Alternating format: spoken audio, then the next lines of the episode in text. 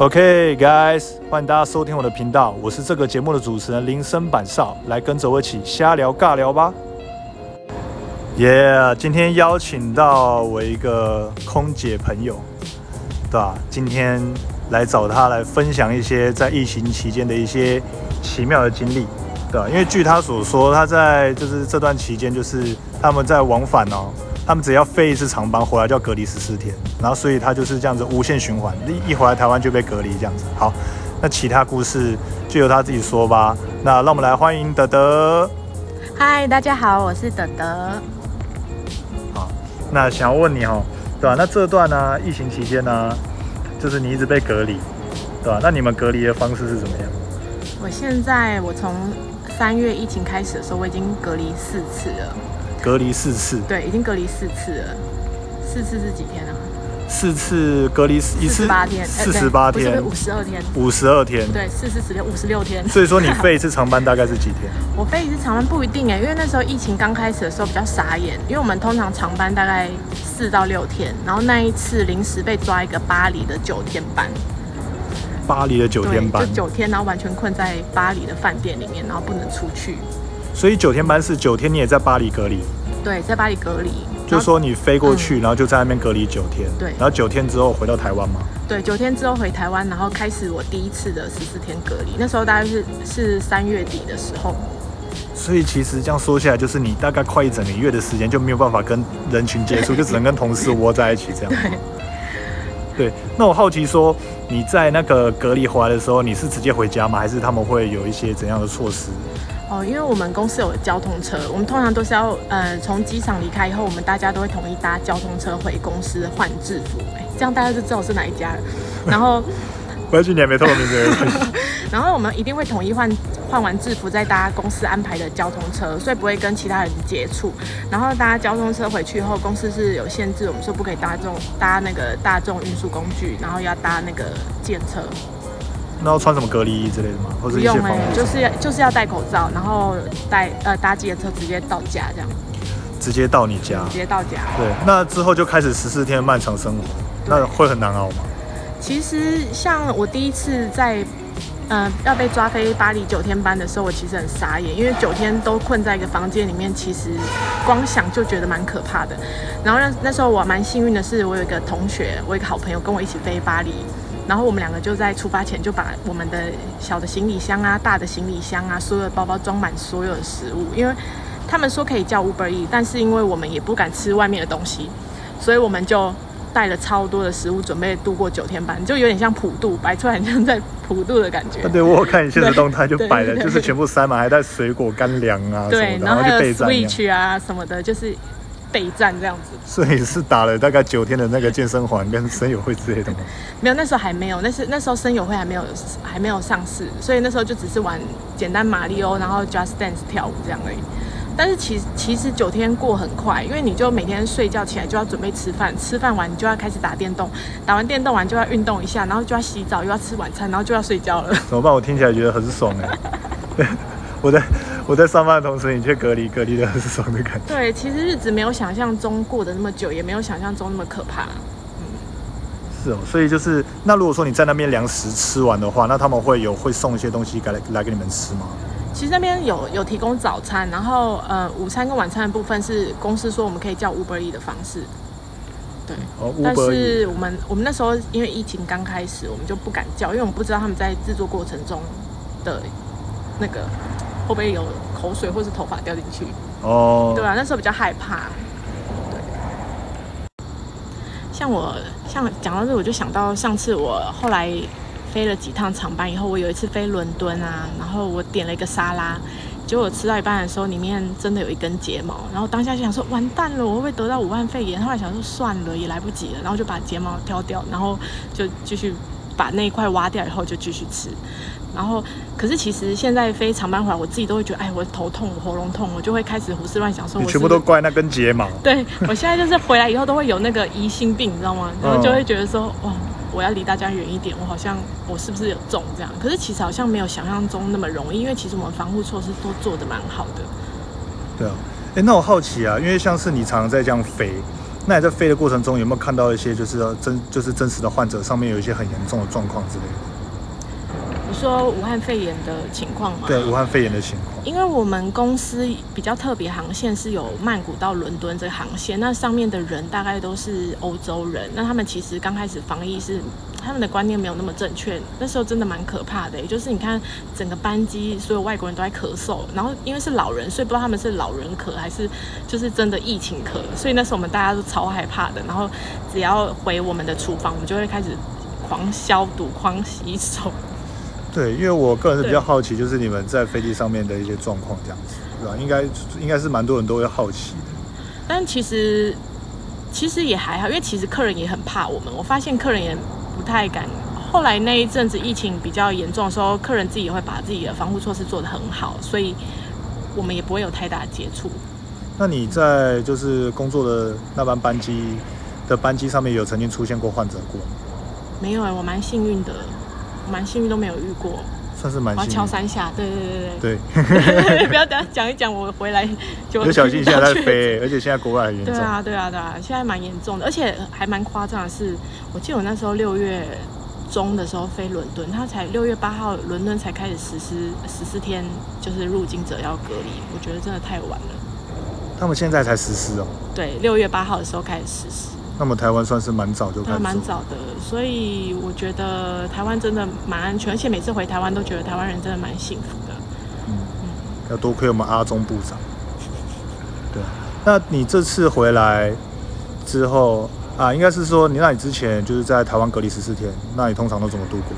我也是蛮好奇。我我其实前一次，呃，第一次隔离完的时候啊，然后我真的就耍废，然后那时候公动物森友会刚刚出来嘛，然后就每天都在打动物森友会，每天哦，真的就是每天一起床啊，我要买大头菜，然后赶快起来开机，然后揪朋友，然后我也会跟班上说，哎、你要不要来我家买大头菜啊，什么什么，然后我就真的是打好打满，然后就是打电动吃饭，打电动吃饭睡觉这样，就度过了第一次就这样度过十四天。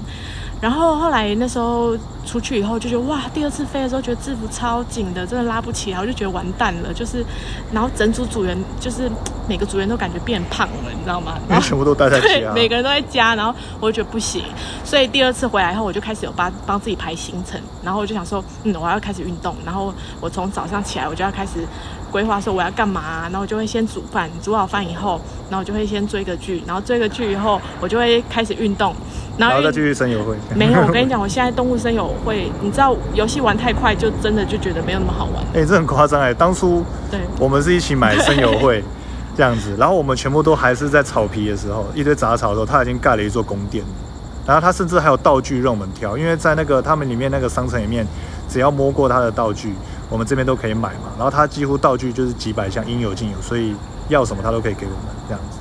对，可是我觉得这就像人生一样，就是你走的太顺利、太美好，你就会不珍惜这个东西。所以我觉得现在就是要慢慢的体会人生，慢慢这是我从动物森友会学到的事情。而且你在动物生友会炒股，听说你最近股票也涨价了嘛？你刚刚不是跟我说你在你买股票也涨价吗？不是大头菜，而是真股票。没有，我就不好意思，就赚了一点灾难财。灾难才是这样哦！没有啦就从游戏炒到现实来是这样。对，就是大头菜买一买，觉得啊，人生不能这样，我应该把它转移到真实人身上，所以就开始就是听朋友讲啊，什么生技股，但是其实那个是标股，蛮危险的，所以请大家没有做好功课，不要轻易尝试。对，投资理财有赚有赔。对详情详情请阅公开说明书。好了，那还想问你说，那之前听你说你在飞机上有个鬼故事，嗯，说说看。对，我之前没有跟你说过，那个蛮真的蛮可怕的。我们飞机上，嗯、大飞机大概就有十个门，左边五个，右边五个。然后呢，机长室就大驾驶舱就在左边的第一个门，这样你有概念吗？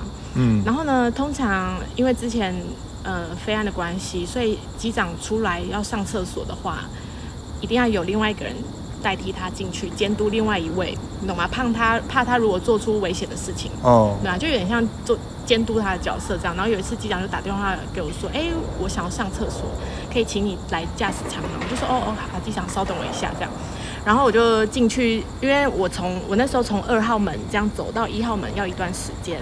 那我走进去了以后，机长跟副机长两个就在讨论一个小荧幕的事。那那个小荧幕是他们可以从那个荧幕看外面的状况，怕如果有劫机什么，所以他们有一个像摄影机的东西。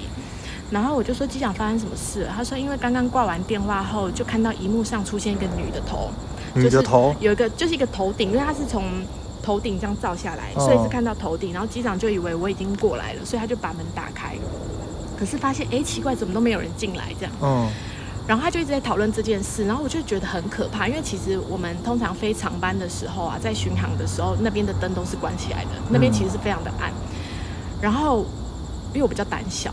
然后我听机长这样讲的时候，我就觉得很可怕。然后我想说，好吧，那机长就先去上厕所。然后后来我就问那个副驾驶，那副驾驶就说，副机长就说，因为他本身是外国人，所以我觉得他比较不相信这种东西。他就跟我说啊，这就是这架飞机比较老啦，可能就是画面有出现一个 bug，就可能是上一段的画面停留住，所以临时切换到这个画面，可能就是上一段的一幕，叫我不要想太多这样子。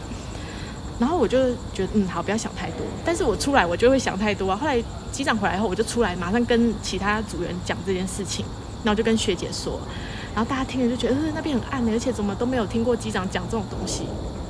然后后来学姐就有问机，就在就在呃机长要喝饮料的时候，就随随口问机长说：“哎，机长那个荧幕是怎么回事？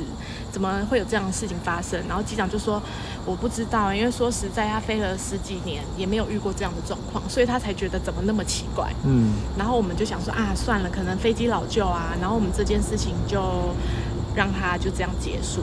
然后那时候，因为我们通常长班后会有两组组员轮流休息。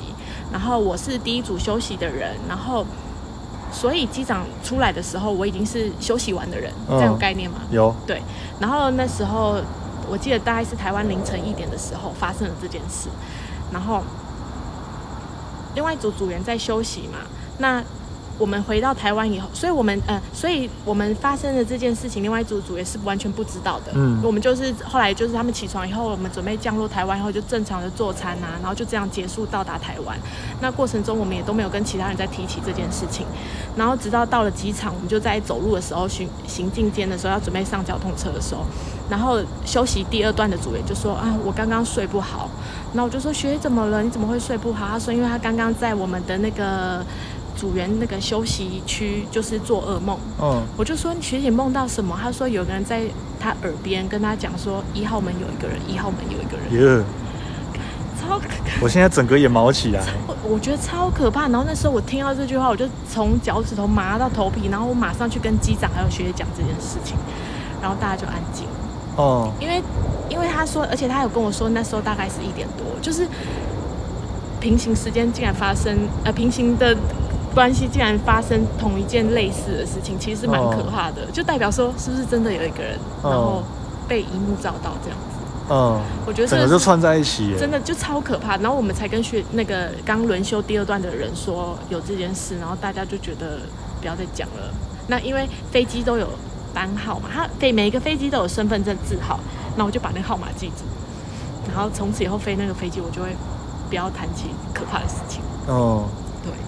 这是我觉得目前我自己遇过比较可怕的事情。好，这是我因为我刚因为我们现在是在那个滑板场，我们刚玩完板都来录这期节目，还蛮 free 的。然后我也流很多汗，然后现在现在整个凉掉了这样子，整个有点毛毛的。对啊，真的是蛮可怕。所以这算是你经历过最恐怖的一件事吗？应该是说最不能用科学去解释的事情。哦。对，其他有一些小事可以用科学去解释，但是我觉得这真的很难用科学解释，因为这是两个人同时发生一件类似的事情。嗯，对，这真的是害我现在飞那个班机，然后都会很害怕。对，对啊，但不要想那么多啦，大家都是好朋友。也是啊，就是我们还是要心存善念。对对对对对。对。好了，那接下来想要听一下你的心声。之前呢，跟你在聊的时候，就会听你说，有些人都会说做空姐很爽，又有钱。那我想说，就趁这个机会，对吧？你来我的节目嘛，来让就是为自己平反一下。我通常听到男生嗯、想要搭讪一个女生的时候，通常也都会讲这句话。然后如果听到他讲这句话，我就不想再跟他讲第二句话，因为我觉得这句话很没有意义啊。每个工作都很辛苦，就是你怎么可以看他的外表，然后就去评断说这个工作很爽或者是干嘛的？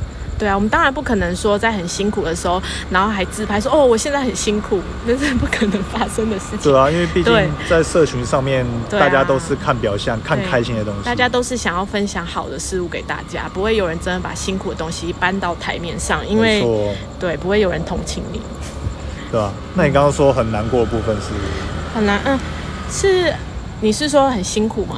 对啊，很辛苦。很辛苦的部分是因为其实我们公司受训真的是蛮高压的，然后我之前我觉得这个下次可以再来做一集，你说下次再做一对，因为这个其实蛮难过的故事，就是一些文化可以，我觉得应该可以讲啦，但是就是比较冗长，可以留到下一次。好，那听众朋友就是可以期待一下，嗯就是下一次会特别就是请德德上的 fit 一集，就是关于空姐，下一次就是会更深入这样子。